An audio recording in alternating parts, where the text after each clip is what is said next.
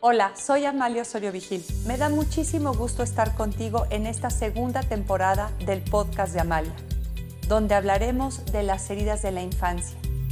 Qué importante echarnos un clavado en nuestra historia, revisar a nuestro niño o a nuestra niña interior y ver qué situaciones de nuestra vida nos pueden seguir afectando en el presente, qué heridas tuvimos y si todavía en el presente tenemos huellas. No te pierdas estos episodios donde iremos profundizando en cada una de las heridas de la infancia. Te espero.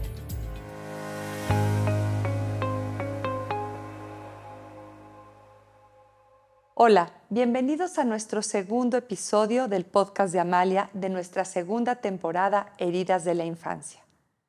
Hoy hablaremos de la compasión, autocompasión y aceptación, el camino para sanar.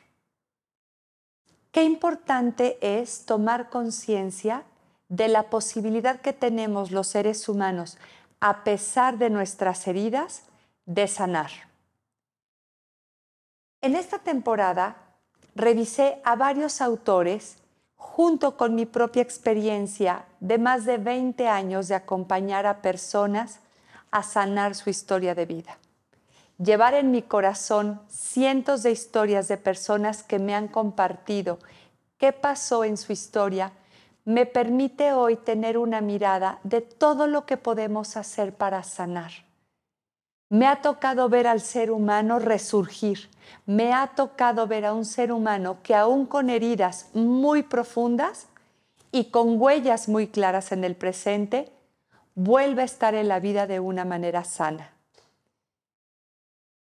En este episodio hablaremos de la autocompasión, la compasión y la aceptación como camino para sanar.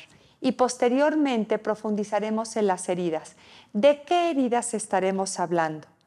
Del abandono, la carencia, el sometimiento, la desconfianza, la desvalorización, el rechazo, la humillación, la injusticia, y la traición. ¿Por qué es tan importante reconocer nuestra herida? Porque si queremos sanar, la tenemos que nombrar.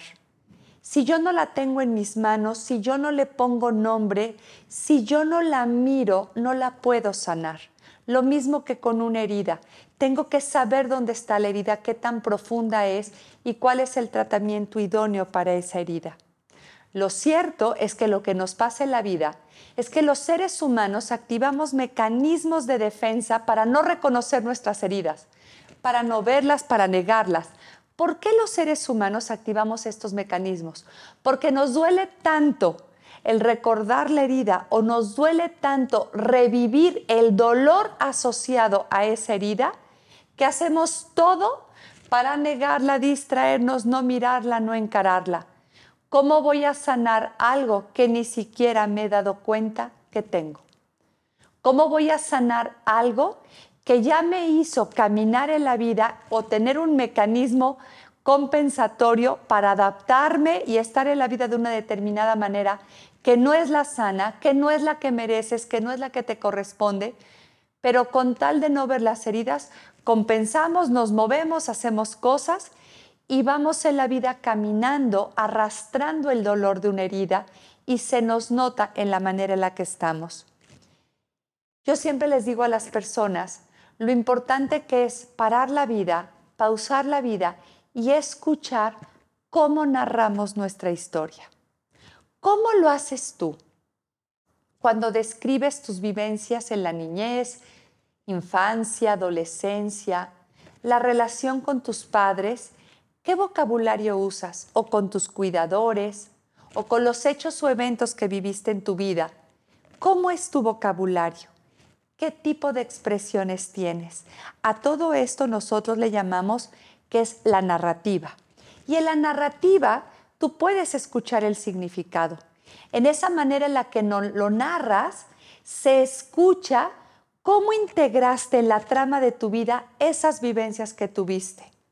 Voy a poner algunos ejemplos de narrativa, porque recuerden que la narrativa está el significado. Alguien que te dice, mi papá me abandonó, esa es su narrativa. Y ahí está implícito el significado. Esa persona percibió y tiene registrado que su papá lo dejó. ¿Qué pasa si esa persona revisa ese significado y lo puede reconstruir? Reconstruir ese significado y decir, papá no aprendió a estar, papá no sabía permanecer, papá no pudo estar. O en otros casos o contextos es, en lugar de papá me dejó, papá por amor salió a trabajar. Las palabras van a tener un impacto rotundo en nuestra manera de estar en la vida. Si algo hacemos en el proceso de acompañar a un ser humano a sanar, es que revise el significado. No fui amado, mi mamá no me quiso, o mi abuela o mi cuidador. A que alguien revise ese significado, esa narrativa y diga, a mi mamá no le enseñaron a amar y no aprendió. Mi papá o mi mamá me amó de la manera en la que ella pudo. A lo mejor no fue la que yo necesitaba, a lo mejor no fue la que yo esperaba, pero así fue la manera en la que ella me pudo amar. Cuando nosotros vamos escuchando los significados, profundizando en ellos, podemos darnos cuenta que mucho de lo que hay que sanar está ahí, en la forma en la que yo lo tengo construido, en la manera en la que día a día me vivo desde eso. Las heridas te impiden ser tú. Las heridas son estos bloqueos, las heridas no te dejan construir la vida que mereces, porque recuerden que las heridas dejan una huella y con esta huella tú vas caminando hacia la vida resultado de esas heridas, con esos condicionamientos que te dejaron las heridas. Nada más recuerda que se puede sanar. Y hoy justo vamos a seguir profundizando qué necesitaríamos hacer en este camino de sanar. Lo primero es tener una mirada desde la compasión. Lo contrario a tener una mirada a la compasión en este proceso de sanar es cuando vamos echando la culpa es que si no hubieran hecho esto, si no hubiera pasado esto, si hubieran actuado así, es que debieron haber hecho esto, es que por su culpa yo voy, soy así, es que si mi historia hubiera sido diferente, es que si no hubiera pasado esto. Y las personas están en un discurso culpígeno, en un discurso de todo lo que me pasó fue por, es responsable tal y yo solo soy víctima. Ese lenguaje no nos va a ayudar a sanar. Ese lenguaje no te va a dejar en la vida la posibilidad de decidir qué quiero hacer yo con lo que viví.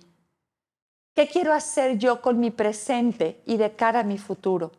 Por eso la compasión es, no juzgo, sí describo, sí soy objetivo, sí veo lo que pasó, sí lo reconozco, sí lo nombro, sí describo lo que yo viví, porque solamente si lo haces vas a poder tener aquí tu vivencia, pero no lo haces ni desde el juicio ni desde la culpa, sino desde la capacidad que tienes de reconocer y nombrar para sanar.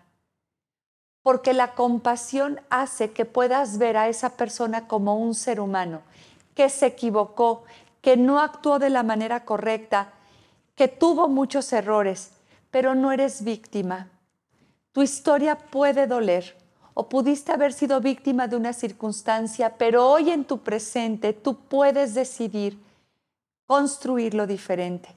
La compasión a dónde nos lleva? Nos lleva a no echar culpas, a no enjuiciar, tampoco justificamos.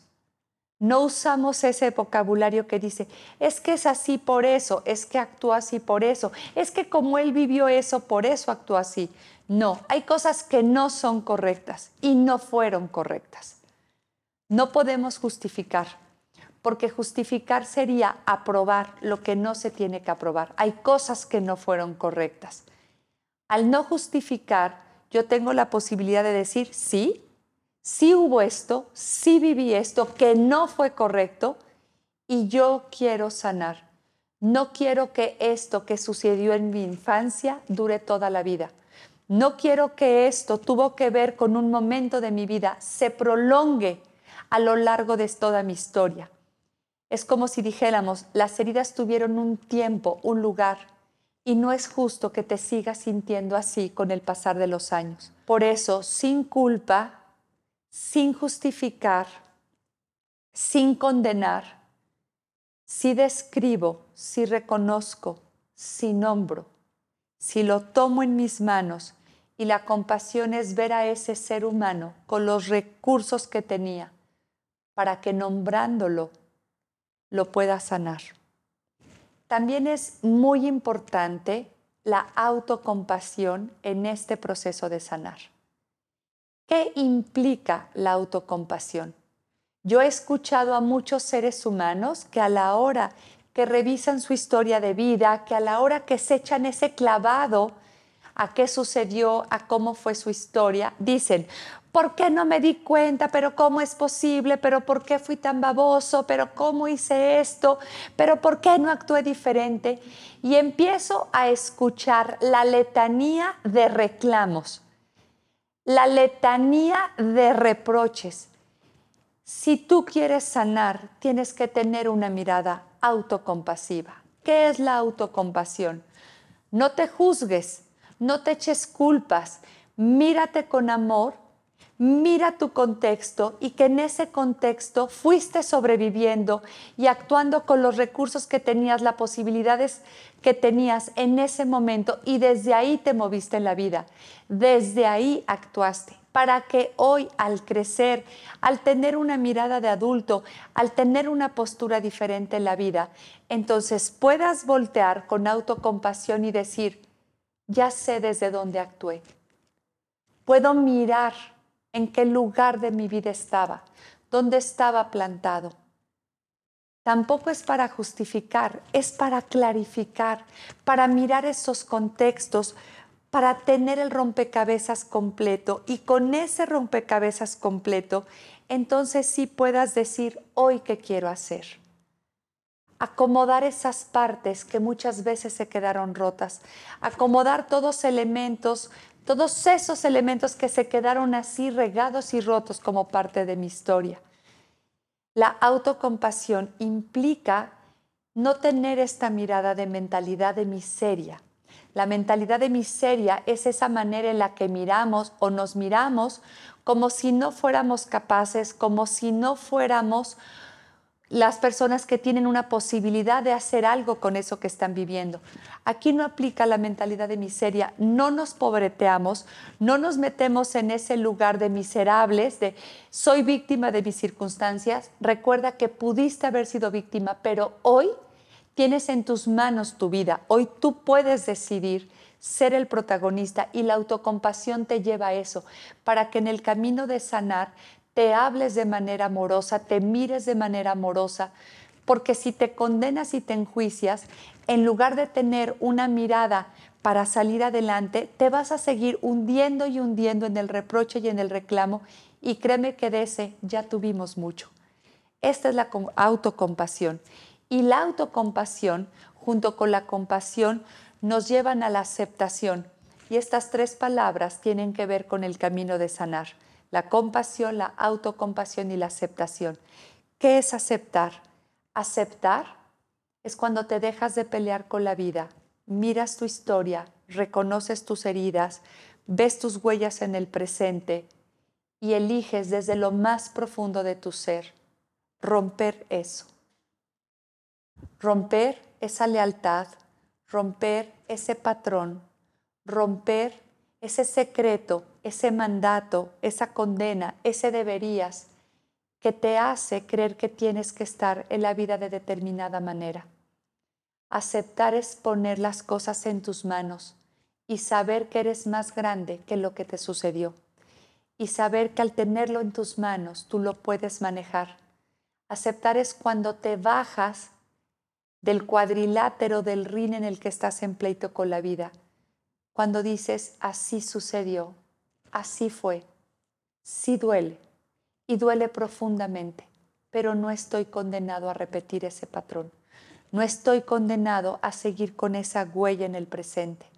Y recuerda que al sanar no le fallas a tu sistema, no le fallas a tu familia. Al sanar, impides que algo que no fue adecuado se siga perpetuando en las siguientes generaciones. Al sanar, puedes voltear y decir, ya rompí esto, porque no lo merecen las siguientes generaciones. Pero solo si aceptas te vas a poder mover a ese lugar y así poder integrar en la trama de tu vida, poder integrar en tu historia esto que aunque fue doloroso, hoy tú lo puedes mirar y saber que saliste adelante.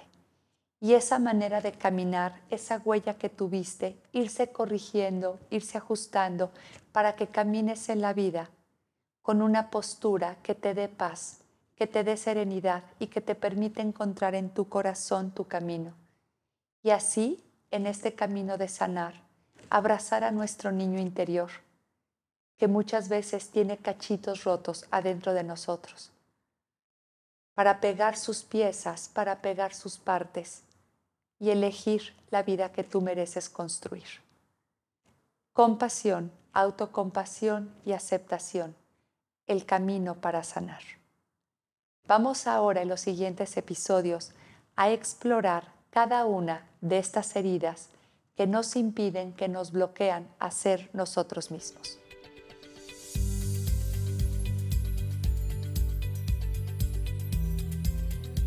En esta segunda temporada del podcast de Amalia, exploraremos las heridas de la infancia.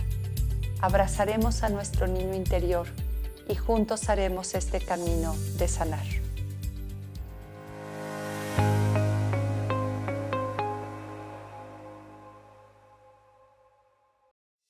Esta es una producción de videopodcast.mx.